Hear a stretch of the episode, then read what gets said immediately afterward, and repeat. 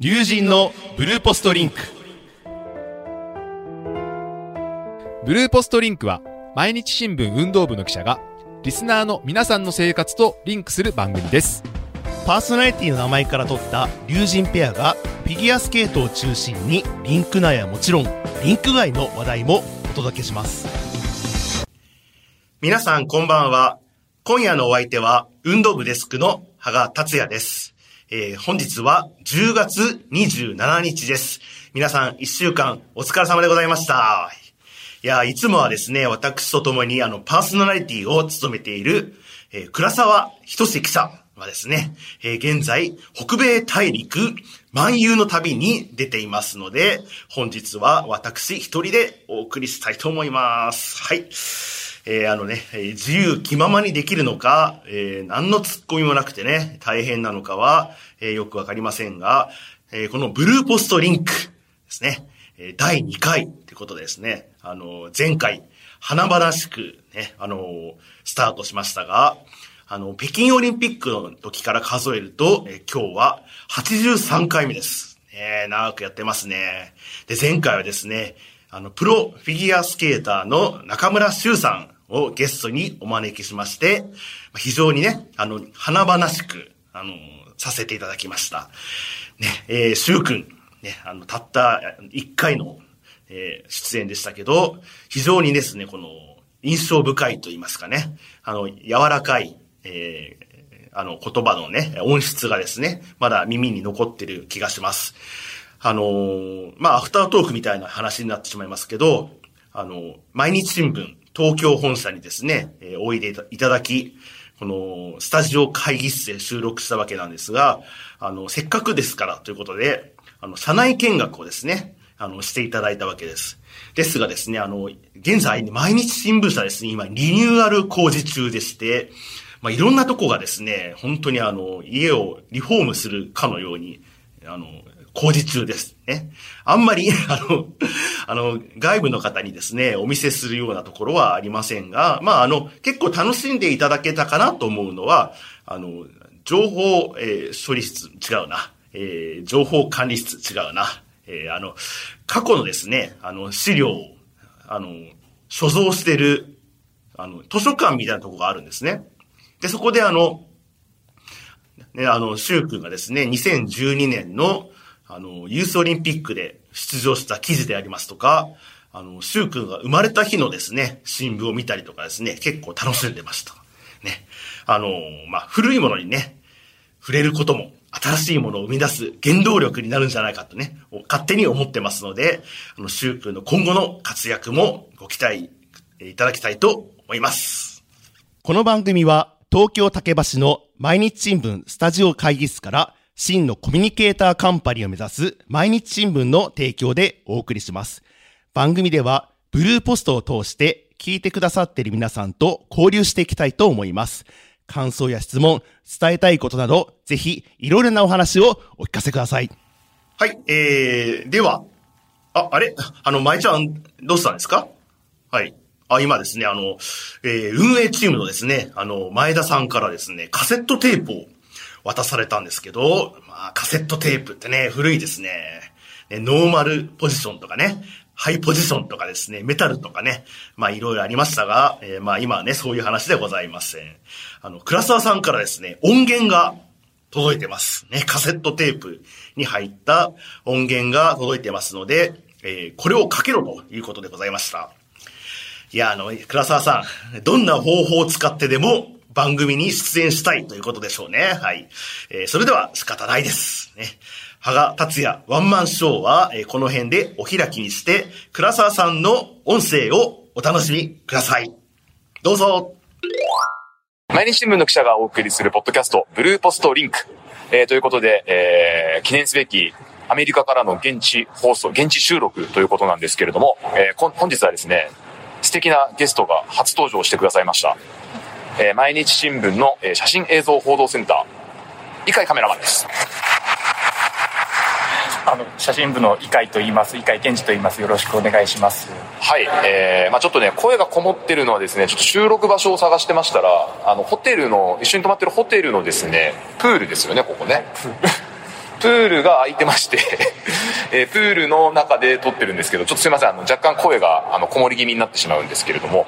はい、ということで、あの、イカイさんをご紹介していきたいと思うんですが、まあ、私が紹介するよりも、イカイさんご自身が話していった方がいいと思うので、じゃあちょっとあの、えーご紹介をしていただいていいですか？はい。えっ、と、2012年に毎日新聞に入社しまして、はい。えーその後支局、宇都宮支局ななのなどを、えっ、と、行きまして、その後、その後写真部に戻ってきて10年ほど、えー、とカメラマンとして働いています。えっ、とフィギュアスケートはいつからお撮りになり始めたんですか？えー、と2018年の、えー、と NHK 杯が初めてでした。あ2018年の NHK 杯、これ場所どこでやったやつえー、とですか、広島だったと思います。広島ですね。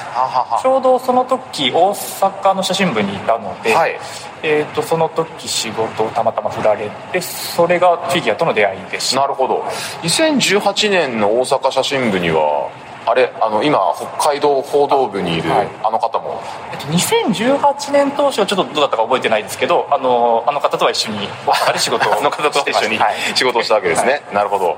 まああのね、あの方というのは北の大地に君臨されている貝塚太一フォトグラファーですけれども、えー、伊海さんはそうするとフィギュアスケート北京も撮られたんですよね？はい撮りました。北京オリンピックの時もフィギュアスケートを撮っていたと。はいえっと、本当は、えっと、山競技スキーとかスノーボードの担当だったんですけれども、はい。えっと、フィギュアのシングル女子男子がある日だけは、えっと、北京の街の方に降りていってフィギュアスケートを撮っていました。まあなんか無観客で僕も言ってましたけどなんかちょっとこうね雰囲気的にはなんかこう寂しいような雰囲気だったと思うんですけどあれ撮っててどうでした？そうですね、まあ、今回のそのそれこそスケートアメリカに比べてもやっぱりあの、ね、人も観客もいなくてそうですよね。終わった後の歓声もなかったのでやっぱり寂しさはありました、そうですよね。あの時って北京の時は何人体制でやったんですかカメラマンは？えカメラマン4人でした。あそのフィギュアの時4人。フィギュアの時は3人あごめんなさい。フィギュアの時は3人です。あじゃああの北の大地のあの方と。そうですねはい。で伊海さんとあと手塚さんそうですね。あのその三人はい塚塚コンビで有名な手塚浩一郎カメラマンということで。なるほど。まあじゃあ今回ねスケートアメリカでフィギュアスケートを撮ってるわけなんですけどアメリカ出張は？えー、とアメリカ出張はですね実は割と最近に来たばっかりで、えー、とこの前の3月に WBC のアメリカラウンドのために、えー、とマイアミに、あマイアミですか、3月のマイアミっていうのはあったかいんじゃないですか。えー、と半袖でしたね。そうですよね、はい。まあ、ちょっとねあの後ほど振り返っていきたいと思うんですけどここテキサスもですね外は暖かいんですよ、まあ、あの我々も半袖で過ごせるぐらいだったんですけど、まあ、リンクが寒かったですね。寒かったですね。いや本当にちょっとそこはねあのー後でじっくりとお話をしていきたいと思うんですけれども。そうですか、えーじゃあまあスケートアメリカのねちょっとあのお話を振り返っていきたいと思うんですが、まあ、ちょっとざっくり、えー日本選手の方あの成績を私の方で、えーご紹介させていただきたいと思います、えーまず男子なんですけれども、まあ、あの優勝したのは、えーイリア・マリニン選手ですね。イリア・マリニン選手がまあ310点310点だから、まあ、結構ねもうだいぶ高得点ですよ。歴代で4番っていう話でしたけれども。で、えー続いて、え2位が、えケビン・エイモッツ選手。フランスの選手でしたね。あのもうこれもね後でちょっとじっくり振り返りたいんですけどあの4回転1本でボレロを滑り切った時はねすごい歓声が上がってました。で3位に日本の佐藤俊選手が入っています、えーさえー佐藤選手は2021年のグランプリシリーズから4大会連続の表彰台ということになりました。で、えっと6位に、えー吉岡希選手ですね、えー今シーズン、まあ、グランプリ一戦なんですけど、まあ、そこのアメリカで、えー結果をしっかりと残してまた、えーさらなるステップに進んでいってほしいなと思っております。で8位が、えー坪井達也選手でした、まあ、坪井選手はちょっとジャンプのミスなどもあって本人も悔しそうな結果悔しそうだったんですけど、まあ、ちょっとあの次戦は NHK 杯地元大阪の方でやるのでまたぜひ頑張っていただきたいなと思っております。で続きまして女子ですね、えー女子はですね、えー表彰台は日本勢は届きませんでしたが、えー4位に、え吉田花選手、えショートプログラム9位からフリースケートは3位まで巻き返すということで、えー素晴らしい、え滑りをフリーの方では見せてくれました。え原稿にも書いたんですが技術点の方では、えー優勝したルナ・ヘンドリックス選手よりも上でまあ、あの全体トップだったということでまたまたさらに楽しみだなと思います。で6位に、えー千葉百音選手ですね、えー今季、えーシニア本格参戦ということでグランプリシリーズもデビューということだったんですけれども、まあ、ショートプログラムより若干順位を落としてしまいましたが、えーこちらも、えー次のフランス大会に向けて、えーまたベンチを誓っておりました。で8位に、えー川辺愛菜選手。2022年北京オリンピックのそれこそ井海さんも取られてた時の女子の代表でもありますけれども、まあ、ちょっとあのジャンプが決まらずにというところで、まあ、ご本人もなんで決まらなかったんだろうという話はしていたんですがまだねあの次の大会もありますので修正していってほしいなと思っております。はい、えー架け橋で振り返ってきたんですけど、まあ、井海さんちょっとあの今回はねせっかく登場してくださったのでいろいろあの撮影秘話みたいなのをお伺いできたらと思ってはいるんですがその前にあの井海さんツイッターを始められたんですよね？そうなんです。あの今回グランプリシリーズ出張するということであのいろんな写真とか情報を多くの方に、えー発信しようと思ってツイッターを始めました。実際自分のアカウントで写真は上げてるんですか？そうです。ね今回は、えーとまあ、写真特集作ったものの中から、えー、とそのちょっとした情報とともにお情報を添えてあのつぶやいてますあ写真特集というのはですねあの毎日新聞フィギュアスケートのファンフィギュアというサイトがありましてそこにあのカメラマンが撮った写真がダーッとねいっぱいあるわけなんですけれどもあれは写真部の記者が中で作業してるんですかね？そうですね、えー、と現地で撮ったカメラマンあか現地のカメラマンが送ったものを、えー、と社内で、えー、と編集して、えー、と載せてくれています。あの以前北の大地のあの方の話を聞いてた時も言ってたんですけど送るのが大変やと。そうです。フィギュアは送るのが大変です。まあそこら辺のお話なども含めてちょっと次のチャプターでねじっくりと、はい、あの私の話はもう全然いいと思うので以下フォトグラファーの話をじっくりとですね、えー次のチャプターでお送りしていきたいと思います。それでは次のコーナーに参ります。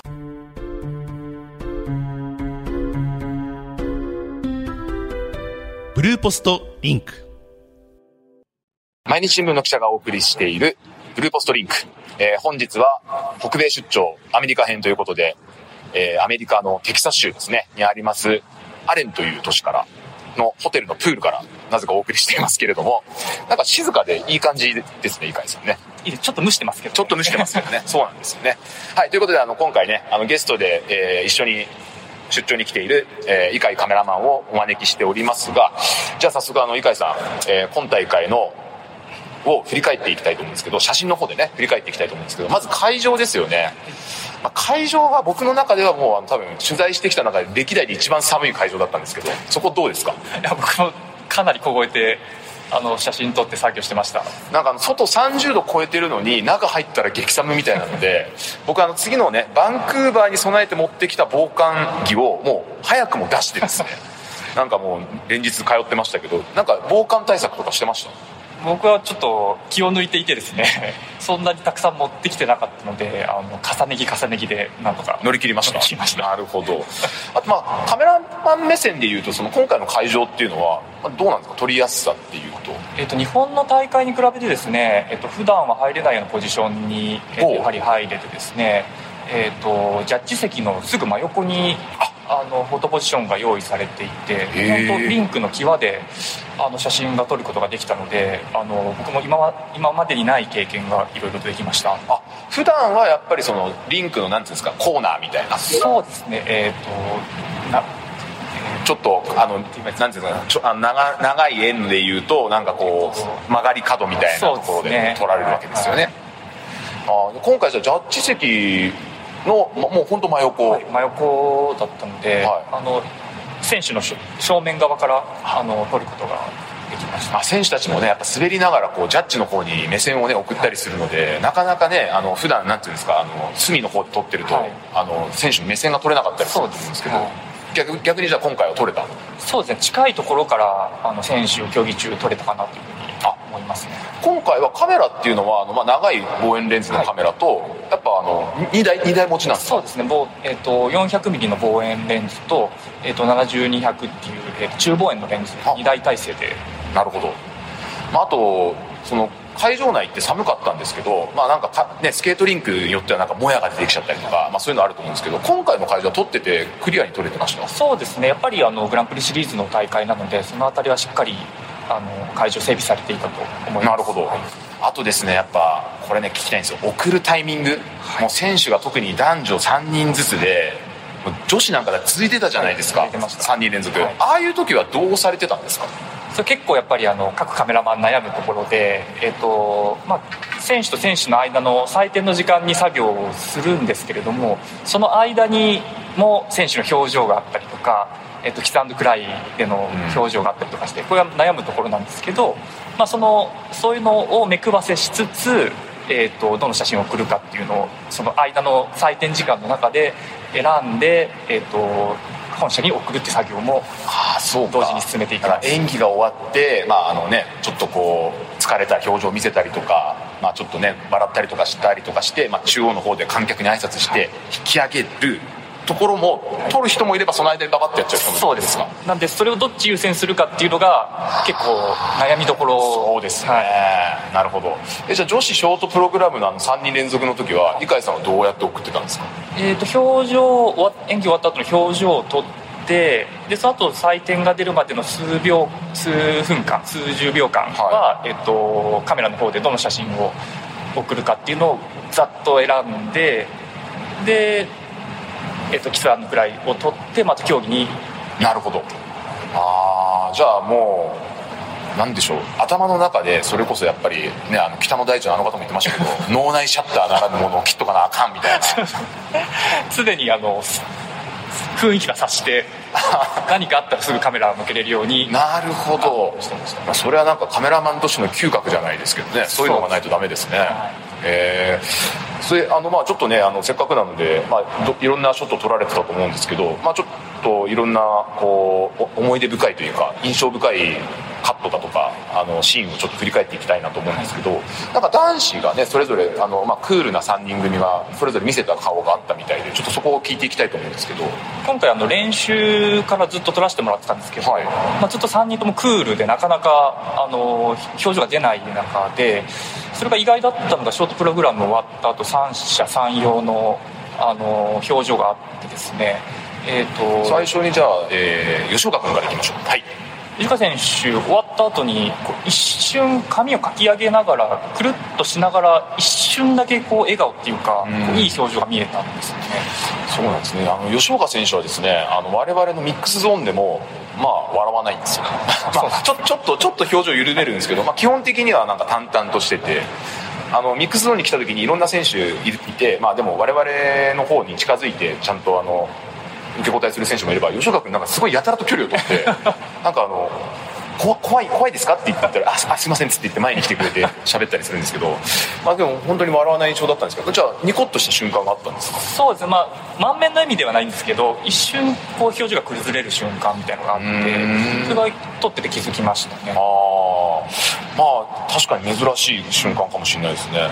でであと坪井選手もねなんか我々の時は結構まあ淡々と振り返るタイプなんですけどどうでした？なんか撮ってて。ショートの時はその終わった後にあのーまあ、ちょっと悔しかったのかあの拳を振り下ろすシーンがありましたね。はい、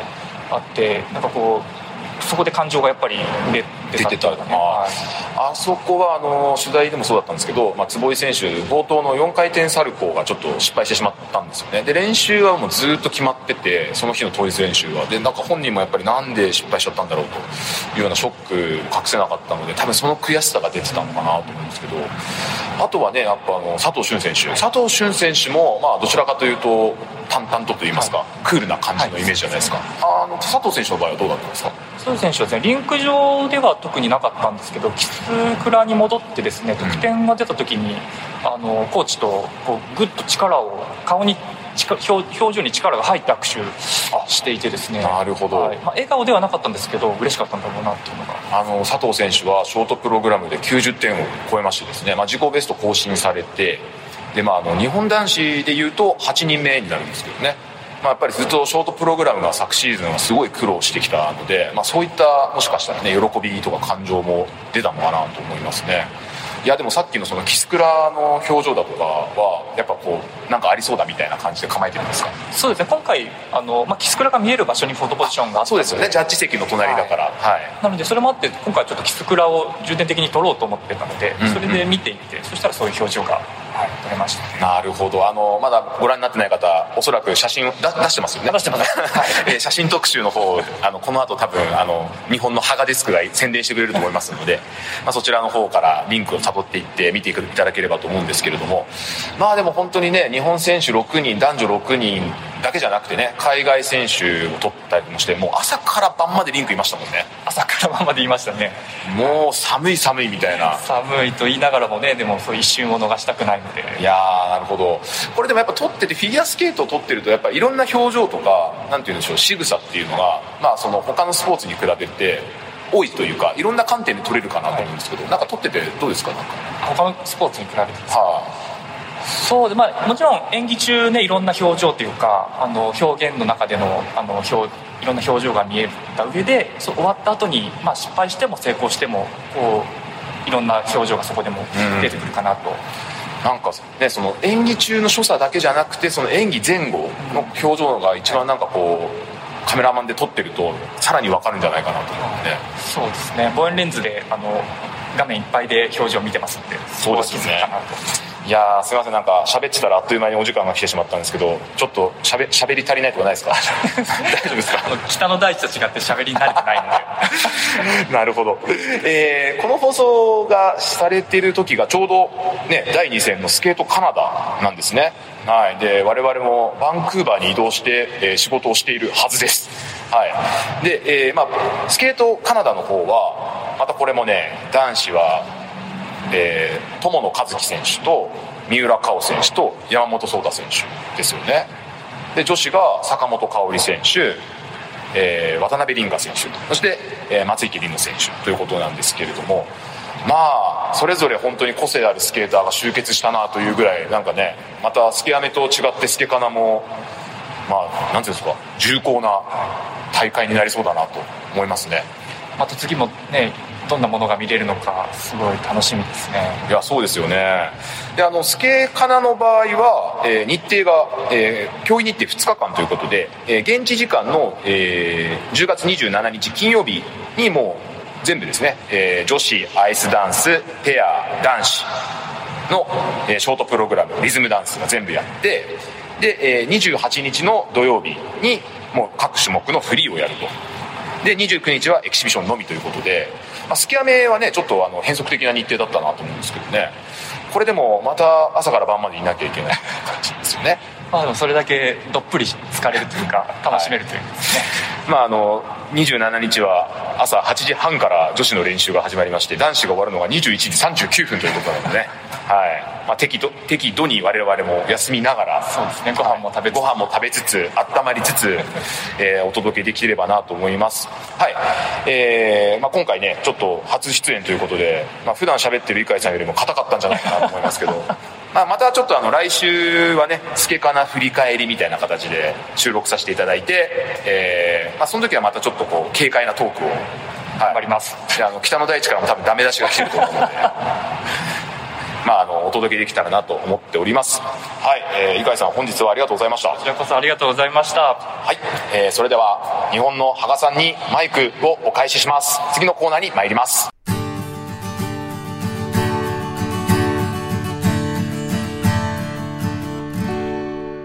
ブルーポストリンク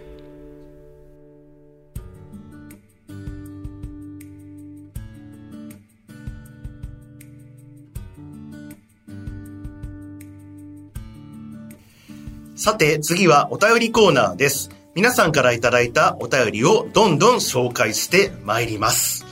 いや、あの、アレン、アレン倉沢一つというね、あの、署名も話題になってましたけど、あの、テキサス州のアレンから届いた、えー、漫談をお送りいたしました。ね、あの、スケートアメリカの感想というよりは、ほとんどあの、異界フォトグラファーのですね、あの、ご紹介のような気がしましたけど、これからあの、異界フォトグラファーどんどん活躍していきますので、皆さんお見知りおきをよろしくお願いいたします。まあ彼はですね、非常にあの背が高くてですね、あの、しゅ、あの関西風に言うとシュッとしてる、なかなか高青年なんですけど、まあ非常にあの、なん、なんですか、あの、あの、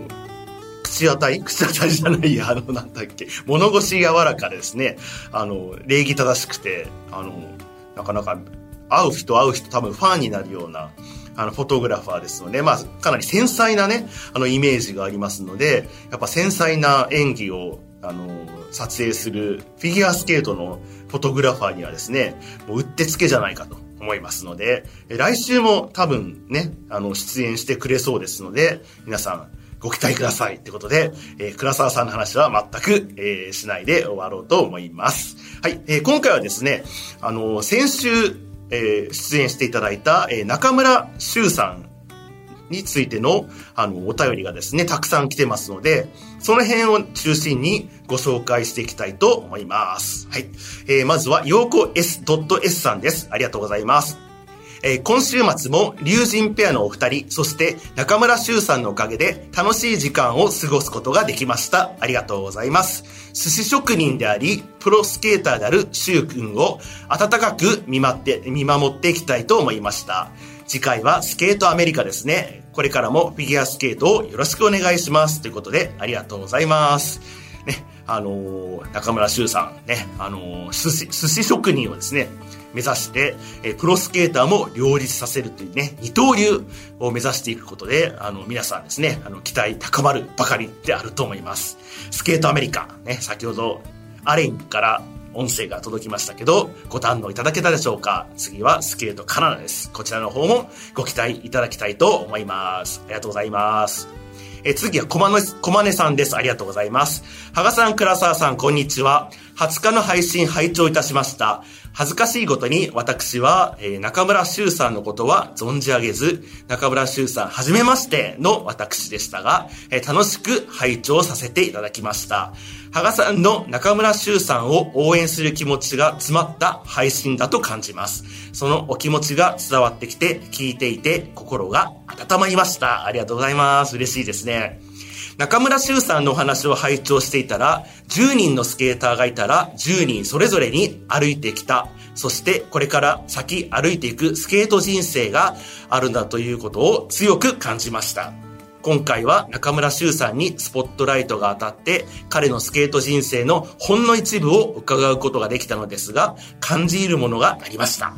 なんということでしょう。ね。あの、中村修さんは、中村修さんのスケート人生というものがあり、そこに重みを感じるというか、はじめましての中村修さんですが、スケートと家業の二刀流人生が順風満帆でありますようにと思いました。そして、すべてのスケーターの皆さんが、それぞれのスケート人生が幸せであり、ありますようにと願いました。配信を聞いて感じたことを綴ったのですが、なんかちょっと堅苦しい真面目な文章になってしまいました。さらっと読み直してください。グランプリシリーズ始まりましたね。番組が熱く盛り上がるでしょう。配信を楽しみにしております。ということで、ありがとうございます。あの、先週の番組をですね、振り返っていただきありがとうございます。あの、中村修さん、ね、あの、小金さん、ね、あの、お便りの通り、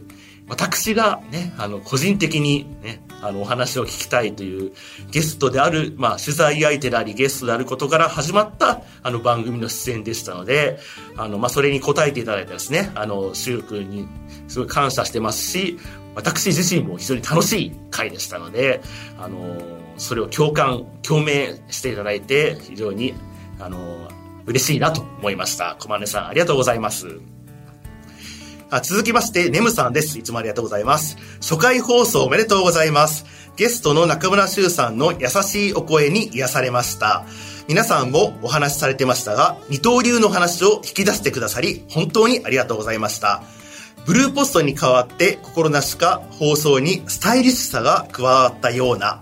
いつも通勤の行き帰りに楽しくなる放送をありがとうございます。これからも熱く盛り上がるえー、フィギュアスケートをよろしくお願いします。ということでありがとうございます。ね、あの、シュウ君の感想と、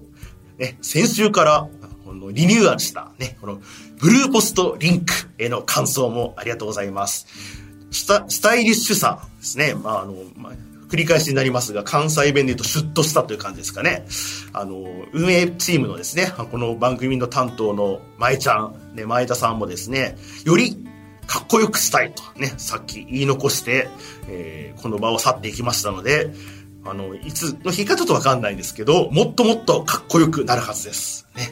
あの、私がね、ちょっと、シュッとするにはちょっと、さらにトレーニングとね、えー、鍛錬が必要だと思いますが、えー、そんな話は誰も聞いてないと思いますので、あの、さらっと流しますが、あの、通勤のね、機会によく皆さん聞いていただけるというね、ことで、あの、もうね、あの、5類移行といいますか、ウィズコロナといいますかですね、あの、マスクをされてる方も、社内で少なくなってきましたので、皆さんがですね、思わず吹き出してしまうような 番組を作っていけたらと思います。なかなかですね、あの、今回ですね、この、まあ、倉沢さんがですね、この目の前にいないものでしてね、あの、私のあのくだらない話にもね、誰も反応してくれないのでですね、なかなか吹き出すような話にならないんですが、まあ、まあ、そのうち帰ってくると思いますのでね、えー、あの、電車の中で危ない話を、話っていうか番組をですね、目指していきたいと思います。ネムさんありがとうございます。まだいけますか？って誰もいないですけど、はい。じゃあ、ミノンさんです。ありがとうございます。聞きました。現役の頃からかっこよかった、えー、シュウ君。前人未到の二刀流を目指すということで、まずは怪我を治して頑張ってください。えー、記念すべき初回、竜神ペアの掛け合いも相変わらず面白かったです。ということで、ありがとうございます。ね。あのー、ブルーポストリンク。初回で、えー、竜神ペアの掛け合いは一旦お休みということでですね、なかなかご期待に添えてませんが、あの、まあ、いつか帰ってくると思います。これね、なんか、なんか倉沢さんを待ちわびてるみたいにね、聞こえてしまうのはですね、本望じゃないんですけどね。ま、まあ、怪我なくね、健康で帰ってきてくれたらいいと思いますが、まあ、お土産は当然あるんじゃないかなと思っております。はい。ね、えー、スー君、現役の頃からかっこよかった。ね。あの、この間もですね、あの、毎日新聞に来ていただいたんですけど、やっぱりですね、道を歩くとですね、あの、聞かれるわけですよ。あの、同僚に、あの人誰ですか？みたいね。やっぱちょっとね、あの、車内を歩くとですね、際立って、えー、かっこよいということですね。あと、あの、ブルーポストリンクのですね、あの、何ですか、コマーシャル写真を、あの、手塚フォトグラファー、ね、ずかずかコンビ、ね、先ほどもお話ありましたけど、貝塚太一フォトグラファーとのずかずかコンビで有名な手塚フォトグラファーにですね、コマーシャル写真をですね、おこがましくも撮ってもらったんですけど、もう3人並んで、あの、毎日新聞のね、あの、玄関の前で、あの、座って撮ったんですけど、もう明らかにですね、あの、スタイルが一人だけ違うとね。まあ、シュウ君はまあ足が長くてね、ほんと細くてね、あの、まあ、体も細くて身長もあるしみたいなんですけどどう見てもですね両脇のおっさん2人がですね不釣り合いなわけですね。あの、まあ、近しい人にですね、これ、あの、両脇の二人いりますか？みたいなね、あの、苦情の、あの、メールなりお便りがですね、届いてますが、まあ、取ってもらったものは仕方ないので、えー、私はですね、あの、個人的にあの、写真をですね、お家に飾りたいと思います。何の話でしたっけ？全く忘れてしまいました。ありがとうございます。えっ、ー、と、あゆちちえこさんですね。ありがとうございます。ビヨンドやインスブルックユース五輪、えー、二刀流の話等々、盛りだくさんで楽しいお話ありがとうございました。怪我が早く完治して、また、えー、しゅうくんの滑りが見たいですね。ということで、ありがとうございます。えー、最後です。すなすなさんです。はい。えー、っと、これ、ね、ハッシュタグがついてますが、ハッシュタグ、倉沢専門記者さんの署名が、アレン倉沢になってる、笑い笑いみたいなね、これもね、さっき話しましたけど、あの、海外から記事を発信するときはですね、あの、毎日新聞では、その、書いた記者のね、署名の頭にですね、発信地を入れることになってるんですよね。で、あの、昔はあの、あの、何ですか、原稿のね、記事の冒頭に入れることが、あの、あってですね、その場合はですね、あの、な、地名の後に国の名前を入れて、カッコで、ただ今回の場合は、えー、アレン、カッコ、米、テキサス州、カッコ閉じ、倉沢仁みたいなね、あの、決まりだったんですけど、あの、いつの日から、あの、国内のね、記事と同じように、文末につけることになりまして、その場合はですね、あの、アレンが米テキサス州になるってことはもう原稿に書いてあるので、で、省略してですね、えー、アレン倉沢仁というえー名前になりますね。なんかね、あのーあの、なんですかね、アレンがですね、この、ファーストネームじゃないかというね、感じが受けますが、そういう、そういう風になってますのでね、あの、全然、あの、ためにならない話ですが、えーありがとうございます。はい。えー皆さん、残念ながら、締めさせていただきたいと思います。さて、来週は、スケートカナダ、ね、バンクーバーの、えー倉沢さんと、イカイフォトグラファーからの報告、ね、現地リポートがあると思いますので、そちらの方、皆さんお楽しみにしていただきたいと思います。ね私は、あのー東京で二人のご無事を祈って、ねえー待ちわびておりますので、えー前、あ、来、あのね、次はですね、あの二人のカナダリポートをお楽しみいただきたいと思います。皆さんもですね、えー良い秋の日々をお過ごしください。えーそれでは、えー本日のブルーポスリンクはこの辺でお開きにしたいと思います。パーソナリティは運動部デスクの羽賀達也がお送りしました。皆さん、さようなら。